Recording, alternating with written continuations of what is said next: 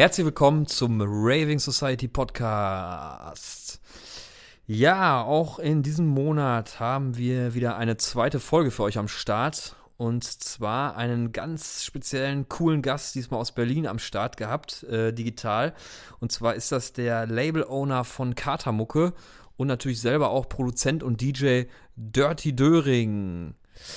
Ja, mit Dirty hatten wir auf jeden Fall ein lustiges Gespräch äh, mal wieder. Mhm ist einfach ein lockerer Typ, ein herzlich guter Mensch und ähm, haben da mit ihm gesprochen, natürlich über die Bar 25, damals über den Holzmarkt aktuell, über seinen hier aus unserer Stadt auch kommenden Buddy Ante Perry, der mittlerweile auch in Berlin wohnt. Grüße gehen raus an dich, Ante. Ähm, ja, hört's euch an. Viel Spaß beim neuen Podcast und äh, haltet die Ohren steif, alles andere auch. Bis zum nächsten Mal. Rave on. Ciao, ciao. Heute zu Gast DJ, Produzent, Labelchef von Katermucke, Felten Döring alias Dirty Döring. Grüß dich nach Berlin. Hi. Guten Tag, schöne Grüße. Na? Wie ist die Lage? Ganz gut. Wir haben gerade schon ein bisschen gesprochen. Ähm die Sonne scheint. ähm, es ist Montag, ein schöner Tag. ich weiß nicht, ob das alle so sehen, aber. das wollte ich auch gerade ja. sagen, aber äh, bei uns ist es genauso. Wir, uns geht es uns gut und deswegen, ähm, ja, wollten wir als Einstieg so ein bisschen mal äh, in deiner Vergangenheit kramen. Und zwar ähm, bin ich letztens äh, bei Discogs fündig geworden, bei einer geilen Vinylplatte. Ich zeige dir die mal eben. I would. Genau. Ja, geil wollte dich da einfach mal zum Einstieg fragen, äh, welche Erinnerungen dir denn da zuerst hochkommen, wenn du an die Platte, 2010 ist sie, glaube ich, alt, ähm, ja, ja. so denkst. Naja, ganz klar, war 25, ne? Das war äh, eine sehr spezielle Phase in meinem Leben und eine tolle Zeit. Ähm, ja, also die Platte, äh, alles auf der Platte ist ja äh, nachgemalt und das sind ja eigentlich abgemalt aus Bildern aus der Bar 25. Also du siehst den Club, du siehst die Spree, du siehst die Schaukel am Baum das heißt, und so weiter und so fort. Ja, genau, du siehst mich, dann hat Acid Pauli einen Remix gemacht, ich bin der mit der Mütze, dann Acid Pauli, Markus Meinert, Matthew, äh, die, äh, Matthew, ähm, ähm, mir fällt der Name gerade nicht ein. Ja. Ähm, äh, ganz lustig, ja, war, es war, war noch eine ganz andere Zeit. Da habe ich auch noch eigentlich noch einen normalen Job gehabt sogar. Oder zwei sogar. Insgesamt drei wahrscheinlich wenn du das Label dazu nimmst, vier. Aber das war noch eine Zeit, da habe ich noch nach normalen Bürozeiten gearbeitet. Ah, krass. Tatsächlich. Weil ich, hatte, ich hatte gelesen, dass du sozusagen ab 2,4, ich weiß nicht, ob das stimmt, dein Leben, ich mit, ja, Lebensunterhalt ich damit, ich, ja? Sorry, ich will dich nicht unterbrechen. Es macht keinen Sinn. Ähm, dass du komplett deinen Lebensunterhalt mit DJing dann verdient hast. Ist das dann ähm, so ungefähr? Ja, das ist, ich, ich habe ich habe mich als äh, DJ selbstständig gemacht 2014 als Musiker und DJ. Ich habe aber ähm, äh, tatsächlich äh, Platten waren teuer. Ne? Also äh, musste ich natürlich auch sowieso noch anderweitig Geld verdienen, weil es jetzt nicht so war. Ich habe ja bloß weil ich mit äh, bloß weil ich vom Auflegen ein bisschen leben konnte, habe ich nicht ja in großen Clubs gespielt und Monster Gagen abgesahnt. Äh, früher habe ich auch in Bars gespielt. Äh, da habe ich den ganzen Abend gespielt von 20 bis 5 Uhr morgens ja, und da gab es natürlich eigentlich eher äh, kleine Gagen, ne? so das, da habe ich, äh, das, äh, dann habe ich ange hatte ich eine Resident im Sternradio 2003 oder 4 irgendwann. Ähm, so ging das natürlich irgendwie los äh, und dann hast du irgendwann, als ich dann eine Resident hatte, hatte ich ein regelmäßiges Einkommen, was jeden Monat reinkam. Ansonsten war das natürlich alles äh, aus heutiger Sicht äh, Kleingeld, mit dem du jetzt nicht allein, wenn du dreimal im Monat spielst, wirklich überleben kannst. Besonders, wenn du noch 200, 300 Euro im Monat für Platten ausgeben musst. Was ja, früher hat man ja eine Platte wegen einem Track gekauft manchmal. Äh, das heißt, ja, das waren 10, 10, 10 Euro. Ja, naja, wenn du dann ein neues Set haben wolltest mit 20 Tracks, na, dann sind das 200 Euro, außer du hast eine Platte mit zwei guten Tracks drauf. Also das war ja dann schon das Minimum, was man im Monat ausgeben musste, um dauernd neue Musik zu haben.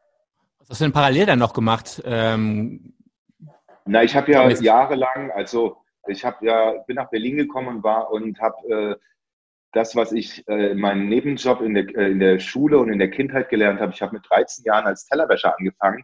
In, äh, also das ist jetzt nicht richtig beruflich, aber ich habe nebenbei mir Geld verdient für meine Ferien und sowas und äh, habe dann dann auch Kochen und Barmann und Service gelernt und Pizza backen und das habe ich halt neben meiner Schulzeit als äh, als, als Zusatzeinkommen gemacht. Also vor allem, weil auch, ich meine, meine erste Platte habe ich 92 gekauft. Ähm, damals war ich ja eigentlich noch ein Schüler. Äh, wie willst du Platten kaufen, wenn du kein Geld hast? Ja, also du musstest halt irgendwie ein bisschen arbeiten. Und als ich dann meine Ausbildung fertig hatte, äh, 98, 99, bin ich dann nach Berlin und habe dann einfach nach dieser langen äh, Erfahrung in dieser Pizzeria, wo ich eigentlich alles mal gemacht hatte, habe ich dann halt natürlich mir erstmal einen Job in der Gastro gesucht, weil äh, nachts arbeiten war mein war meine Vorstellung von Leben damals und äh, nachts hast du an den weil ich habe an in der Erdbeerbar gearbeitet, im Coffee, äh, im CSA, ich habe im Schönbrunn gekellnert. Das waren alles äh, Läden, wo ich äh, sehr viele Kontakte zur Techno-Szene kennengelernt habe und äh, ich in diesen Bars zum Beispiel auch meine Sets laufen lassen konnte und dann danach gefragt wurde, von wem die Musik ist und alles und ich halt dadurch halt äh, so, äh, Menschen kennengelernt habe, die Partys organisieren und man ist dann halt so hat man irgendwie äh, äh, was aufgebaut, wo Leute dann ein, weil sie sich dran erinnern, irgendwo gute Musik gehört zu haben, dann einen gebucht haben. Ne? So, also ähm, dann ging es weiter. Ich glaube 2006 habe ich im Plattenladen angefangen. Ähm, ich habe auch noch andere Jobs gemacht, aber das ist ja jetzt viel zu viel in dieser ganzen Zeit. Ich habe meistens zwei, drei Standbeine gehabt. Ich habe im Plattenladen nebenbei noch gearbeitet, im Freizeitglauben. Ich glaube auch so um die fünf Jahre. Ähm, und dann bin ich zu Beatport gewechselt. Ah, und dann habe ich bei Beatport gearbeitet fünf Jahre und das war halt nur ein Job. Ich habe da eigentlich äh, nur von Mittwoch bis Freitag gearbeitet und zu der Zeit, das war 2009, 2010 auch, ich glaube bis Mitte 2011 habe ich da gearbeitet oder sowas, ähm, habe ich dann von, äh, von Mittwoch bis Freitag ein normales Einkommen gehabt als äh, äh Encoder bei Beatport. Also ich habe da die Musik online gestellt und bewertet oder halt korrigiert, Schreibfehler, HTML-Codes, der ganze Schnickschnack, der dazugehört. Und äh, habe dann am Wochenende aufgelegt. Oder wenn ich nicht aufgelegt habe, bin ich halt drei Tage in der Bar gewesen. So. Und das ist die Zeit, wo iBoot rauskam. ins Studio, also ins Studio musste ich auch noch nebenbei. Es war krass, weil äh, ich saß mit Sascha Kaba im Studio und ich bin halt jeden, also Mittwoch, Donnerstag, Freitag bin ich halt von 9 bis 18 Uhr im Büro gewesen, habe 10.000 Tracks gehört und dann bin ich abends ins Studio und dann haben wir an dem Track geschraubt. Und das hat natürlich ein bisschen länger gedauert, als es heute dauern würde, weil man heute halt den ganzen Tag nichts anderes macht, wenn man im Studio ist als Musik. Früher musste ich da halt, äh, das musste ich halt in meiner Freizeit alles immer machen. Klar, war ja auch ein Hobby und hat Spaß gemacht.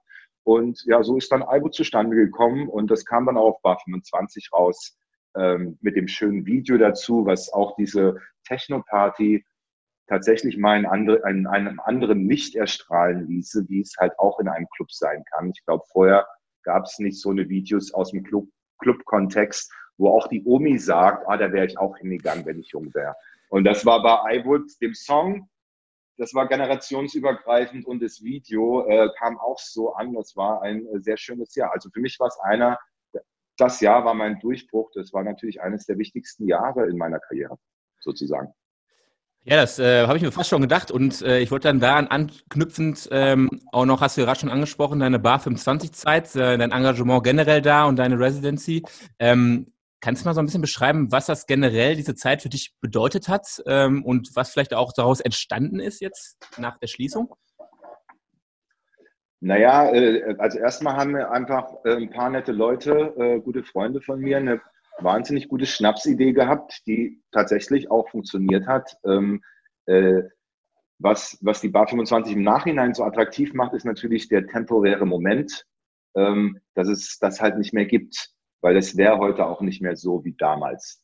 Ja, wenn es das noch offen wäre. Ich, ich glaube, ähm, jeder kleine Raver hat in seinem Rave-Leben eine Zeit mit einem besonderen Ort, was für ihn der besondere Moment ist. Bei mir war es dann halt die Bar 25.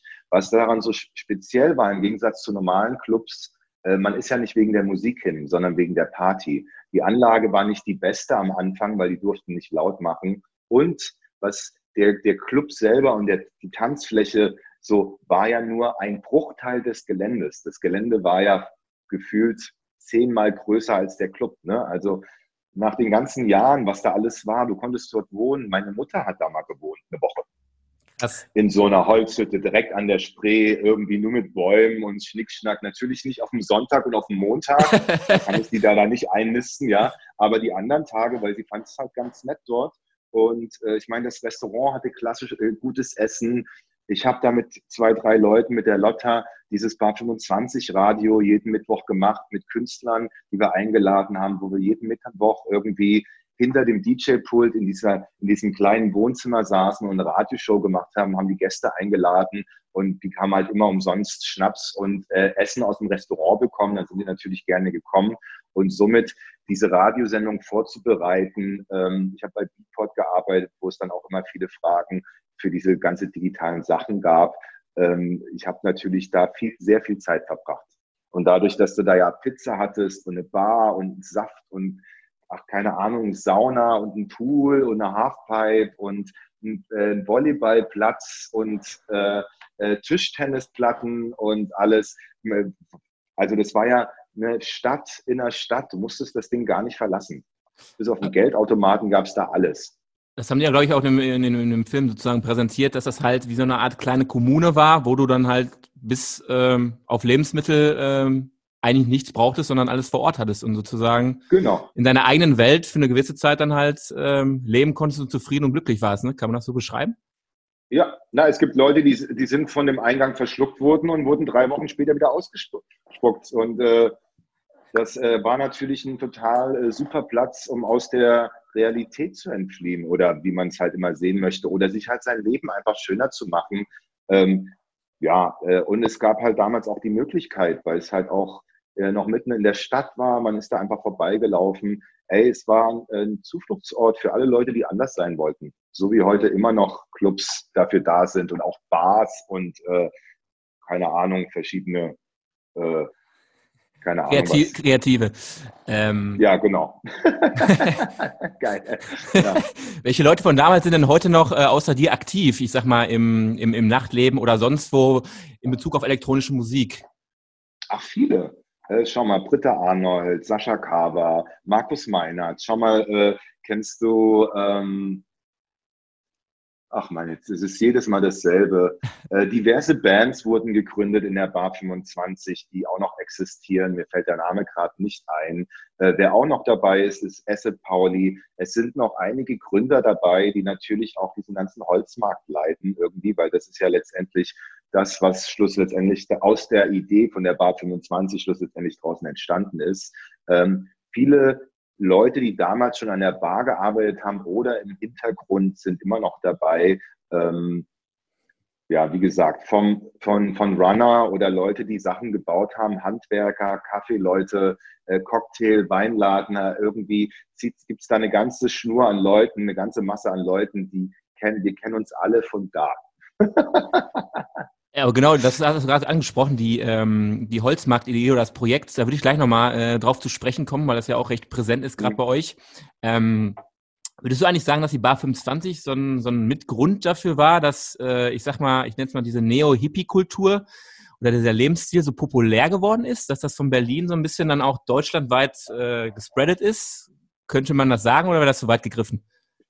Ja, also könnte, könnte, könnte sein. Also was auf jeden Fall so ist, äh, Holz wurde nie in Clubs verbaut. Nach der Bar 25 wurden alle geilen Clubs mit genau. Holz verbaut. Festivals, ja. überall, so, ja. Genau, genau. Also ähm, ich glaube, das wurde schon einiges losgetreten, aber man darf, man darf auch nicht vergessen, dass es auch einer der ersten Clubs oder Orte ist, wo es wahnsinnig viel Videomaterial von gibt also auch für die Nachwelt. Ne? Weil, weil es ist ja so, ich bin ja in den 90ern nach Berlin gekommen und bin auf die Partys gegangen. Ne? Und äh, die Berliner Partys, die waren berüchtigt. Ja, also das waren mega Partys. Klar, das war alles nicht auf dem professionellen, professionellen Level, egal ob Technik oder, oder Verrücktheit wie Konfetti und der ganze Schnickschnack, ja. So, aber die Partys, äh, die ich in den 90ern erlebt habe, Ende der 90er, das waren auch großartige Partys, ja. So, aber es gab keine Handys, es gab keine Social Medias, ähm, es war halt,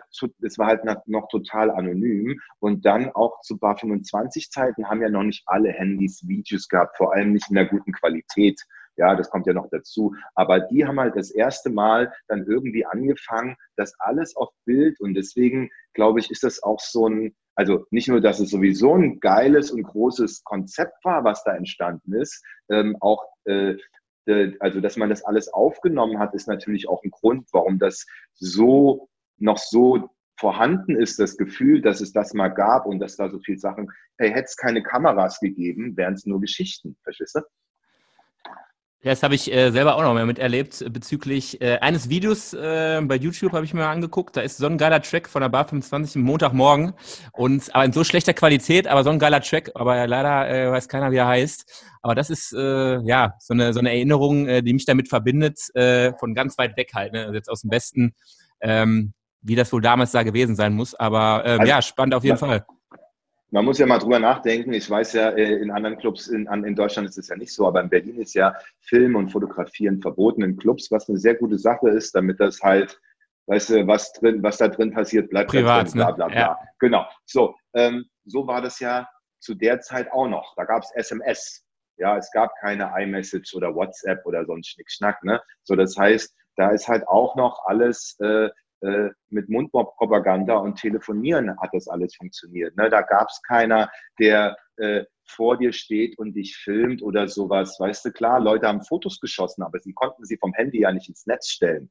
Das sagt yes, das es, es, es, es, ist, es fühlt sich komisch an, sowas zu sagen und darüber zu reden, weil es halt eigentlich noch gar nicht so lange her ist. Aber damals konnten Handys Fotos und Filme machen und die konntest du auf einer SD-Karte speichern und wenn du ein gutes hattest, konntest du sie auf deinen Rechner ziehen. Da war noch nichts mit äh, Bluetooth-Übertragung, AirDrop oder irgendwelchen in die Cloud. Da gab es noch nicht mal eine Cloud für Handys. Ja? Also es ist ja einfach so, das hat ja äh, auch dazu geführt, dass nicht gefilmt wurde und sowas. Deswegen haben, haben die dann ein Team dafür beauftragt, die filmen durften. Und äh, genauso wie ich natürlich für mein Video danach, man musste natürlich irgendwie, alle mussten damit einverstanden sein, weil keiner wollte ich meine, die Bar 25 hat es auch in die Bildzeitung geschafft. Das waren jetzt nicht die Bilder, die man sehen will vom Club, verstehst du? So, ähm, von daher äh, ist es natürlich jetzt alles noch so vorhanden. Und wenn ich iWood mir anschaue, äh, es fühlt sich halt auch an wie gestern. Ne? Bis auf das, ich hatte halt noch keine grauen Haare. Aber gut, zehn Jahre Raven, ist jetzt halt auch. Weißt du? ja, bleibt ein bisschen was hängen, auf jeden Fall. Aber jetzt durch die Kamera so zu sehen, sieht man aber auch nichts bei dir. ähm, was mir jetzt nochmal einfallen würde, ist, ähm, zu der Zeit wurden wahrscheinlich auch wieder einige unvernünftige Entscheidungen getroffen. Welche hast du denn getroffen, die dich, äh, würdest du sagen, dahin gebracht haben, wo du heute bist? Vielleicht auch ähm, in Anlehnung an deinen Namen Dirty Döring, Dirty, irgendwelche Dinge, die. Also ich habe in, mein, hab in meinem Leben viele Entscheidungen äh, äh, könnte man, ah, gibt es einige, die man korrigieren könnte. Aber die im Nachhinein Aber, positiv geworden sind. Ja, na gut, na, das, ja, na, ja, klar, positiv schon, äh, das ist gar kein Thema. Ähm, ich kann es dir gar nicht genau sagen. Ich glaube, meine verrückteste Entscheidung war nach meiner Ausbildung, als es nicht mehr weiterging, halt mir ein Auto zu mieten, ein bisschen Bargeld zu nehmen, da zwei Plattenspieler reinzuschmeißen, einen Mixer und eine Handvoll Platten und ein paar Klamotten und nach Berlin zu fahren und hier irgendwo einzuziehen in eine Wohnung und zu gucken, wie ich halt klarkommen. Ähm, zu dem Zeitpunkt wollte ich natürlich auch ganz klar eigentlich den Job machen, den ich gelernt habe, nämlich irgendwie Sportlehrer.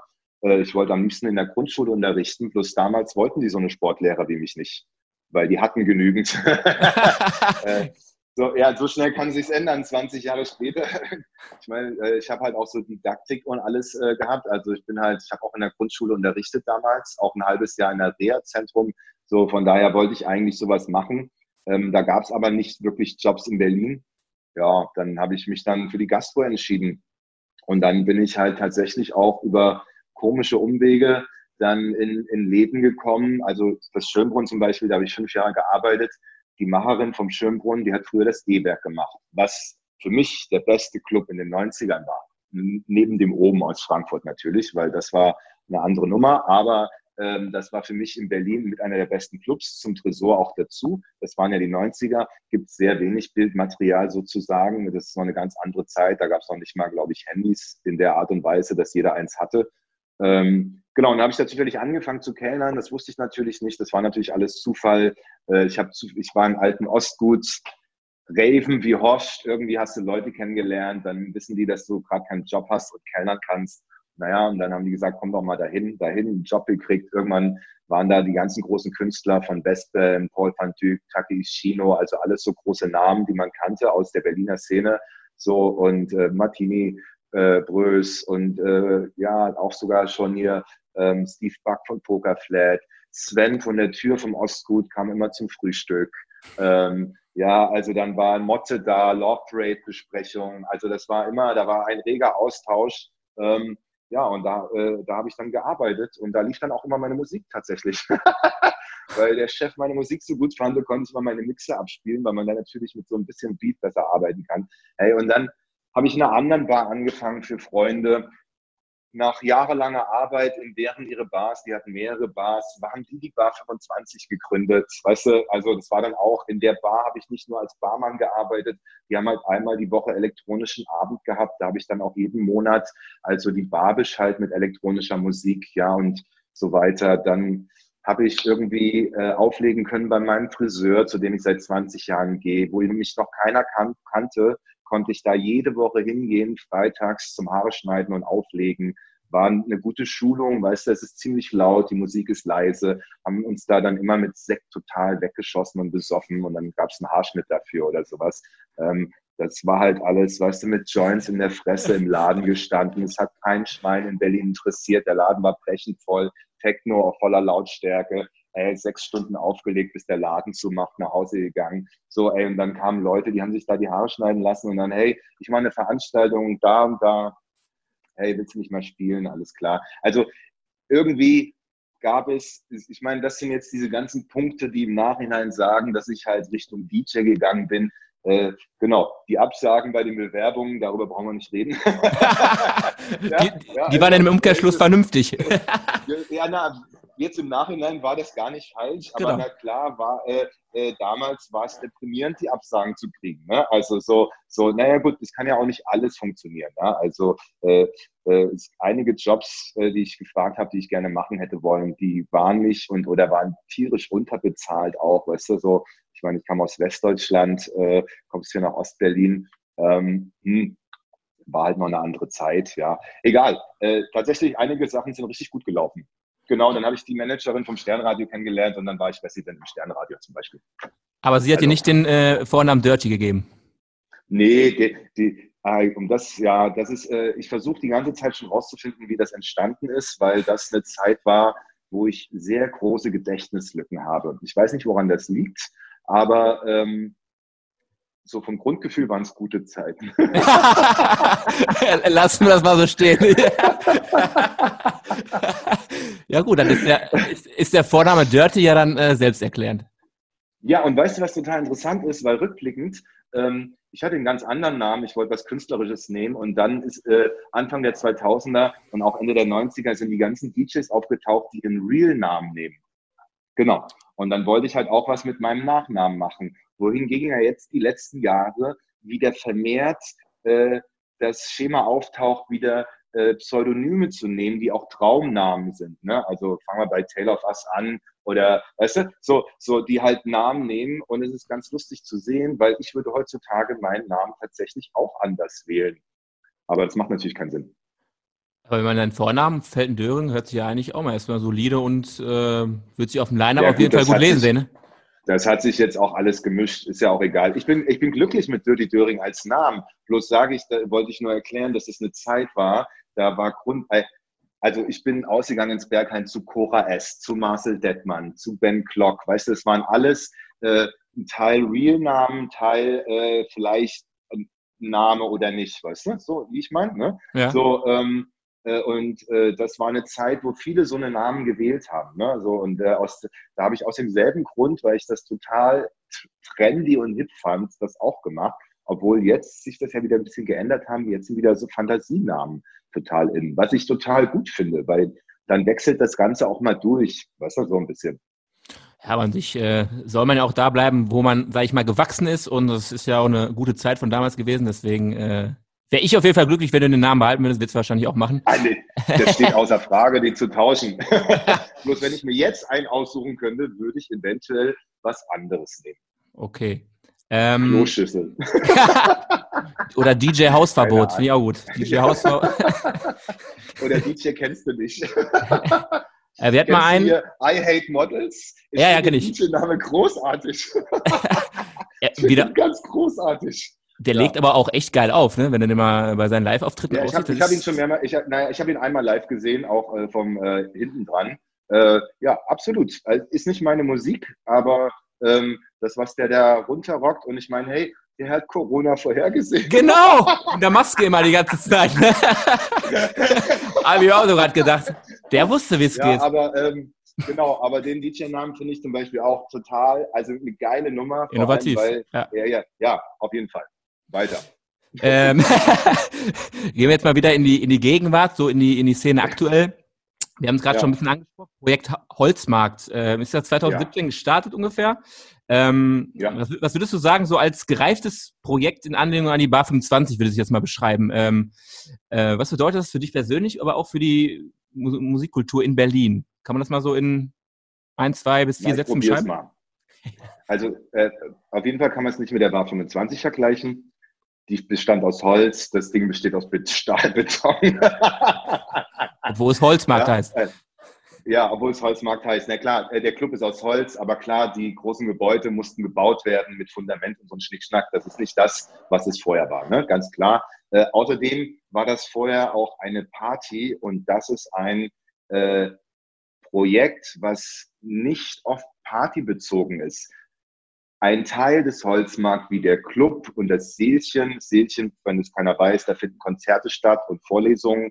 Ähm, die zwei Sachen sind musikalisch, äh, das äh, sind der musikalische Part sozusagen, also der Club oder der Saal. Der Rest vom Holzmarkt besteht ja auch aus Büroräumen, ne? also entweder Studios, es gibt eine Kaffeebar, dann die ganzen Leute, die das Projekt bearbeiten. Es gibt einen Kindergarten, es gibt, glaube ich, sogar einen Osteopathen. Äh, es gibt äh, einen Kletterraum für Artisten, was auch von Artisten betrieben wird. Es, wird ein, es gibt ein großes Aufnahmestudio, wo Bands aufnehmen können. Das kann man mieten. Ähm, es gibt den, äh, die Pampa, wo es Pizza, Burger gibt und wo man im Grün am Wasser sitzt. Dann gibt es natürlich das Restaurant mit also mit hochklassischem, teurem Essen, geiles Rinderfilet mit direkt am Wasser. Dann gibt es da eine Bäckerei, die backt Brot. Es gibt einen Weinladen. Ähm, also der Holzmarkt ist eher eigentlich das kleine Dorf, ja, im Sinne von, wie man sich in den Mit-40ern ein Dorf vorstellt, mit, wo auch Kinder und Familien mit einbezogen sind, wohingegen die Bar 25 ein Platz äh, zum Raven war. Auch wenn man vielleicht nicht auf dem Dancefloor stand, aber das kannst du jetzt, also die zwei Sachen kann man nicht miteinander vergleichen. Das sind zwei komplett verschiedene. Also sagen wir mal so, der Holzmarkt ist das erwachsen gewordene Projekt von der Idee der Bar 25. Das, genau darauf wollte ich ja nämlich auch hinaus, weil natürlich. Bist du noch da? Ja, ja. Weil man sich dich, sieht dich nicht mehr äh, auf dem Bildschirm. So, da bist du wieder. Hallo? Jo, da bist du wieder. Ja, geil. Es klingelt dauernd und jetzt habe ich einen falschen Job gedrückt. schneiden, schneiden wir später äh, zusammen, kein Problem. Ja, super. auch noch nie passiert. Aber wir machen auch erst zum zweiten Mal, deswegen Kinderkrankheiten gehören dazu. Ja, kein Problem. Alles gut, alles gut. Ähm, wo haben wir stehen geblieben? Genau, Holzmarkt 25. Für mich auch so eine Weiterentwicklung ähm, und vielleicht auch so ein bisschen zeitgemäß ähm, bezüglich des 21. Jahrhunderts, dass so ein Gesamtkonzept ähm, nicht nur äh, für Erwachsene, sondern auch für Familien insgesamt ähm, dort ist. In Anlehnung halt mit Musik. Passt eigentlich gut in die Zeit. Willst du auch sagen? Ja, absolut, absolut. Es ist, es ist ein geniales Projekt und eigentlich zeigt es ja nur, ich meine, wir leben in einer Großstadt, das heißt aber nicht, dass du jeden Tag äh, von Spandau bis, äh, bis Prenzlauer Berg irgendwie dich bewegen musst, sondern letztendlich bewegen wir uns ja auch alle in kleinen Kiezräumen.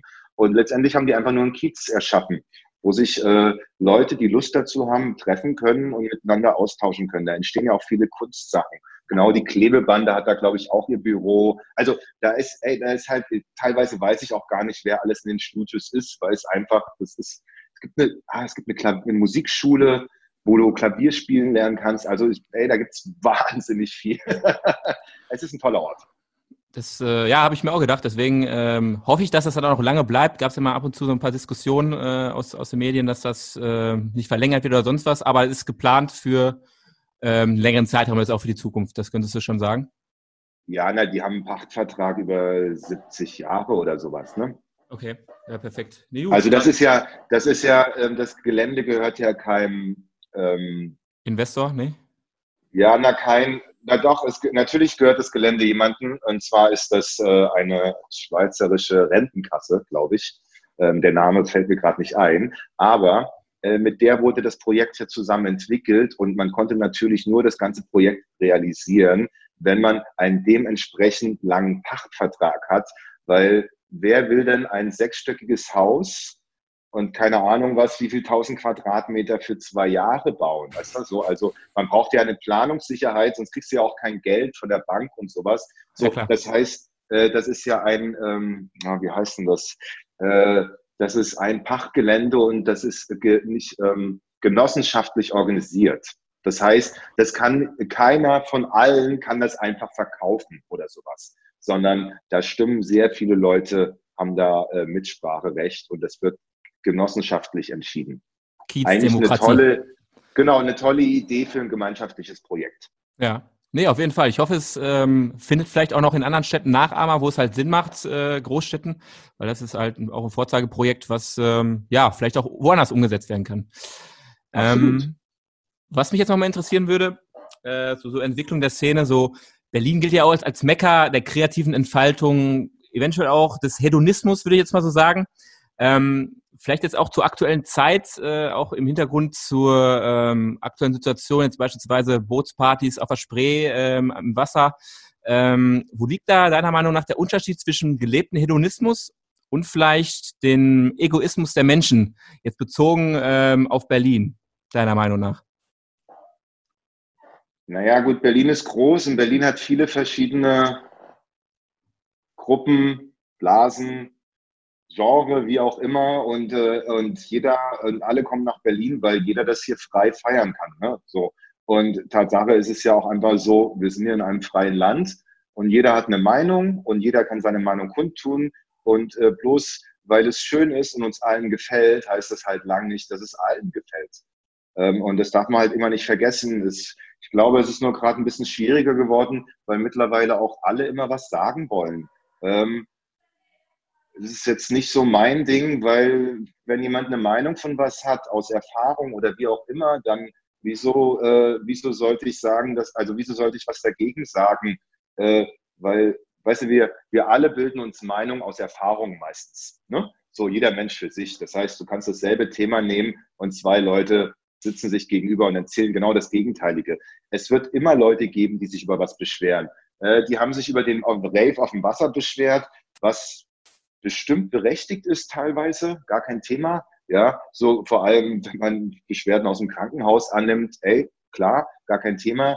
Andererseits haben ja die Leute, die äh, von der Clubkultur oder halt in der Subkultur leben und damit nicht nur DJs und Ausgänger, sondern alle, die damit zu tun haben, haben wir damit auch mal ein Zeichen gesetzt, hey Leute, ihr sagt seit drei Monaten nichts zu uns, was denn eigentlich der Fahrplan ist, während alle anderen irgendwie wieder langsam anfangen. Also weißt du, äh, äh, letztendlich war das ja auch ein Hilfestrei von wegen, ey, sagt uns doch mal, wann können wir wieder aufmachen? In drei oder in sechs Monaten? Oder wann kann ich wieder arbeiten? In drei oder sechs Monaten? Äh, weißt du, von daher, das kann man sehen, wie man will. Äh, ich glaube, alle haben ein bisschen recht. Ähm, ich war jetzt zum Beispiel nicht auf der Wasserdemo. Ich war aber auch nicht am Alex bei der Demo, wo jetzt 15.000 Leute waren statt 1.400 wo man halt dann, ja, also äh, ich finde es gut, dass so viele Leute kommen, aber ich meine, klar wird es immer einen geben, der daran was zu meckern hat. Okay. Ja, bei uns war das ja. ähnlich halt, äh, auch äh, von der, von der äh, Intensität der Leute oder von der Menge der Leute. Deswegen ähm, hat mich einfach mal die Meinung interessiert von dir, weil ähm, ich glaube, das Level in Berlin, ähm, was die musikalische Entfaltung von Leuten angeht und die halt auch das Konsumieren generell an Musik, die, die Gäste und die Kunden, ähm, dass die dann halt vielleicht noch ein bisschen mehr Dampf äh, aktuell brauchen als, als anderswo. Und ähm, deswegen fand ich da mal deine Meinung spannend.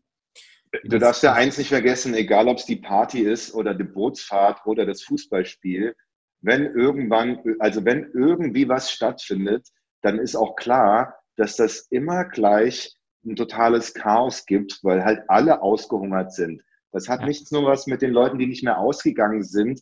Hey, das hat mit allen Leuten, die in Vereinen Sport treiben und so weiter und so fort zu tun. Ja, also es ist ja einfach so, ähm, wir sind ja in speziellen Zeiten. Von daher, ähm, wenn Leute sich mit so einer Demo melden, dann sollen die das machen. Dass das, äh, dass es immer Leute gibt, die es nicht gut finden, das ist immer so. Ich, es dauernd Leute gut, die nicht, die nicht gut finden, dass ich bei Rot über die Ampel gehe. So nach dem Motto, du musst ein Vorbild sein. Ich so, nee, das ist dein Kind, sei für dein Kind ein Vorbild. Ich bin doch jetzt nicht automatisch, bloß weil ich neben dem Kind stehe, ein Vorbild, weißt du? Und das ist ja zum Beispiel bei der Demo ähnlich. Äh, die Leute wollten aufmerksam machen, dass die Clubs wieder irgendwann mal eine, also die brauchen wenigstens einen Fahrplan, wann sie wieder aufmachen. Dass natürlich mehr als 400 Leute kommen, das hätte man vorher wissen können. Äh, dass es, wie jetzt zum Schluss angesagt, wie zwischen 3000 und 5000 Leute waren. Äh, man darf ja nicht vergessen, in Berlin arbeiten alle Künstler gerade nicht. Was machen die am Wochenende, wenn es eine Demo gibt? Na, zur Demo gehen. Genau.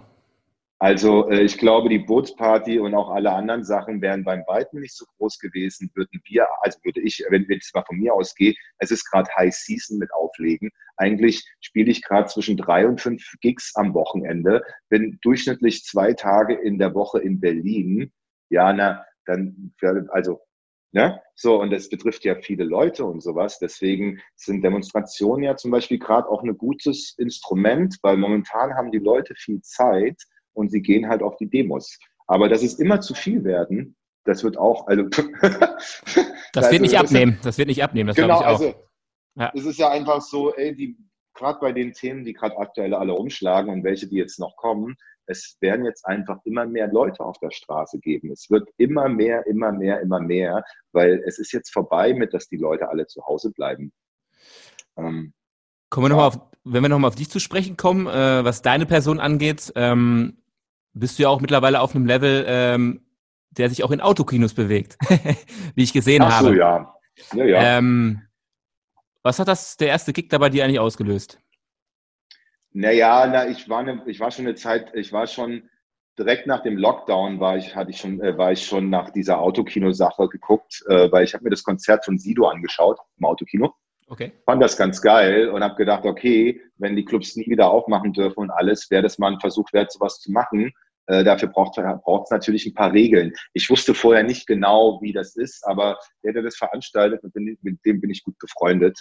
Und es war eher so ein kleiner ich musste mal die Wohnung verlassen mit äh, Nicone auch zusammen. Wir haben einfach so eine Dreitagesreise gemacht. Und äh, äh, ja, also ich muss sagen, ich war zum Schluss total positiv überrascht. Also es war nicht ausverkauft. Es funktioniert für elektronische Musik natürlich auch nicht so einfach wie für Konzerte oder tatsächlich Kino oder auch Comedy. Aber was ich sagen musste, bei uns war ja, also erstens äh, elektronische, die, also auf dem Punkt da elektronisch Hupen verboten, also kein Hupen weil das ist natürlich blanker Horror. Also, weil du hast ja keine laute Anlage, die Musik wird über Funk auf dein Autoradio übertragen. Also hat jeder im Auto den Sound, den er halt in seinem Auto hat.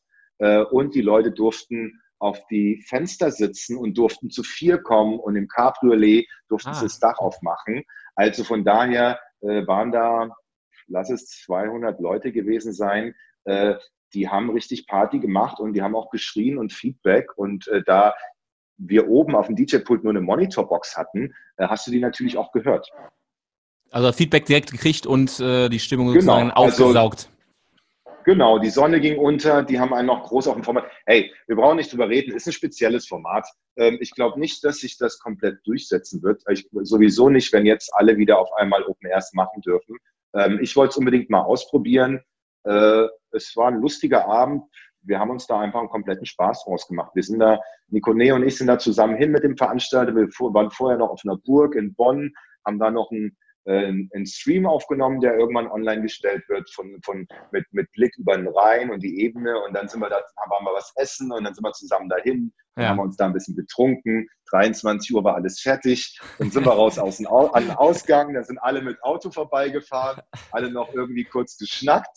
Und dann sind alle nach Hause und wir sind ins Hotel, beziehungsweise in den nächsten Dönerladen, haben uns einen Döner reingezogen und sind dann um zwölf ins Bett. Also es war, es war eine tatsächlich, also dieser Gemeinschaftsausflug war sehr lustig. Ob das jetzt äh, das ist, was man machen möchte, ist natürlich eine ganz andere Frage. Es war ein Versuch wert.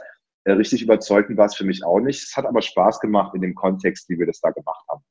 Ja, fand ich mal spannend, jetzt eine Meinung dazu, da von einem Künstler zu hören, der da jetzt mal aktiv dabei war, weil ähm, genau, Bonn hatte ich auch noch im Hinterkopf, dass du da warst und das ist ja bei uns da um die Ecke und ähm, deswegen äh, wollte ich dich da auf jeden Fall mal darauf ansprechen.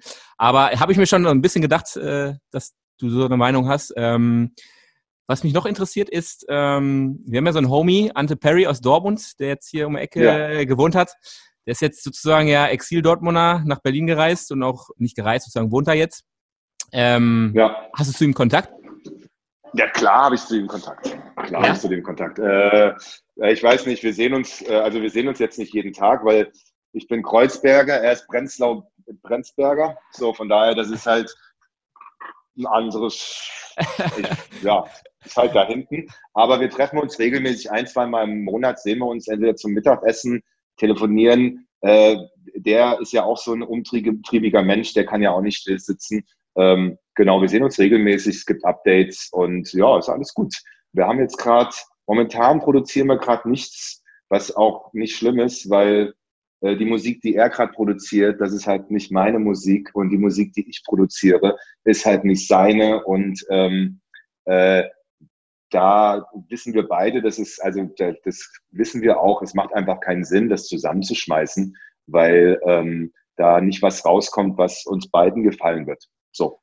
Habt ihr euch ja, eigentlich also damals, habt ihr euch eigentlich damals in, in Dortmund kennengelernt? Ähm, oder als er, sich, als er dich gebucht hat mal bei seiner Party oder wie war das? Ich, ich weiß gar nicht, wie ich. Nee, ich habe äh, vor Jahren für ihn Remix gemacht, genau. Okay. Und so haben wir uns kennengelernt. Und dann äh, haben wir uns, ich, ey, keine Ahnung. da waren, ich glaube, da waren ganz viele Sportzigaretten mit im Spiel und ähm, viel Wein und äh, lange nicht schlafen. es war nur zum Schluss war es so, dass ich ab und zu nach, ähm, er war ja ab und zu in Berlin, ich habe ihm ein paar Gigs besorgt, er hat mich bei sich, er hat mir mich gebucht und äh, wenn ich bei ihm gespielt habe, bin ich immer vorbei und dann haben wir noch eine Woche Musik gemacht bei ihm im Studio. Und ich habe eine Woche bei ihm dann und bei Dirk zusammen in dieser schönen Wohnung da unterm Dach mit Terrasse oder äh, einfach in, haben wir da gewohnt und haben halt einfach jeden Abend Wein lecker gegessen und haben tagsüber Tracks gemacht. Und so haben wir dann angefangen, äh, Tracks zusammen zu machen. Das ging auch über ein paar Jahre. Okay. Genau. So, das war aber auch die Zeit, wo wir musikalisch ähnlich waren. Ja, also das heißt, äh, wir haben beide ähnliche Musik gespielt. Das war die Zeit, wo ich mit ihm Ping-Pong spielen konnte. Wohin es jetzt gerade, ich meine, wir haben, wir, es ist ja einfach so, dass du, ich meine, ich habe mit Hausmeister mal ein Label gemacht über fünf Jahre. Da haben wir auch zusammen Ping-Pong gespielt. Ich meine, es hat sich halt, man entwickelt sich halt immer, jeder entwickelt sich weiter und momentan sind Anto und ich einfach nur Best Friends und musikalisch sind wir jetzt nicht auf derselben Schiene. Und damit ich mag seine Musik, die er spielt. Und er ist auch für mich ein super DJ. Und äh, äh, von daher ist es einfach so momentan nur Essen, Wein. Sportzigarette und mal ein Spaziergang. Sportzigarette. Nein, freut mich auf jeden Fall, dass, ähm, dass ihr euch ja noch außerhalb der Musik dann äh, gut versteht und äh, ja, hoffentlich bald mal wieder nach Dortmund kommst, weil ähm, die Musik äh, ja, fehlt ja, mir teilweise. Geplant, ne? Ja, ich äh, hm hat auch schon gedacht, dass er dann nochmal äh, dich hier hinholt, aber ähm, ja, wird wahrscheinlich dann in Zukunft oder in ferner Zukunft dann nochmal passieren. Da bin ich fest von überzeugt. Irgendwann wird es mal wieder losgehen, ja. Gut, gut. Ähm, ansonsten ähm, haben wir zum Abschluss immer noch so eine Anekdotenzeit. Ähm, mhm. ich, ich, kann mir sehr gut vorstellen, dass du sehr viele Anekdoten hast. Ähm, mich persönlich äh, würde jetzt mal interessieren, welche spannenden Persönlichkeiten du denn bei deinen eigenen After Hours in deiner Bude kennengelernt hast, ähm, zu Beginn deiner Zeit in Berlin. Das wird Anfang der äh, 2000er gewesen sein, ne? Ja, das ist, äh, das ist, äh, das, das, äh, tatsächlich ist es, ähm, ich habe keine Ahnung. das ist doch besser so. nee, na, ich, ich kann mich noch genau an Gesichter und Momente aus dieser Zeit erinnern. Auch noch, ich hatte damals, äh, habe ich noch in einer anderen Wohnung gewohnt und hatte auch einen anderen Mitbewohner. Und äh, tatsächlich waren auch viele Mitarbeiter immer Raver und so. Und wir haben, äh, wir haben äh, wirklich äh, viel Spaß gehabt ähm, und die Bude war oft voll. Ich kann aber, das ist alles nur noch so letztendlich so ein bisschen schemenhaft da. Ich habe da keine klaren Momente. Äh, es war eine sehr intensive Zeit. dann fragen wir mal umgekehrt. Ähm, die waren dann wohl sozusagen entweder die After Hours woanders, in Clubs langweilig oder sie gab es einfach nicht, oder? Sonst nee, ja nicht... nee die, die gab es so nicht. Ja. Das Ostgut hat damals im Winter 10 oder 12 Uhr zugemacht. Ja. Gab es ja auch noch nicht die Panorama-Bar und auch nicht, das war ja ein, das war ja der Club, der war ja beim, äh, bei der, äh, bei der Mercedes-Benz Arena. Und vor der Mercedes-Benz Arena gab es ja das Casino. So, Casino hat dann so Sonntagnachmittag Partys draußen gemacht. Genau, die waren immer sehr gut besucht. Und äh, das Ostgut hat auch einen Außengarten gehabt, aber nicht immer offen. Also ähm, sind, äh, ist man halt immer irgendwann waren die Partys zu Ende und dann ist man halt auch noch nach Hause gegangen zum Weiterraven. Vor allem, weil äh, man hat immer junge DJs kennengelernt, die alle auflegen können und dann, ey, bei mir zu Hause können wir so laut machen, wie wir wollen. Das war auch gar kein Problem damals. Äh, da standen Turntables, alle Platten, war alles da.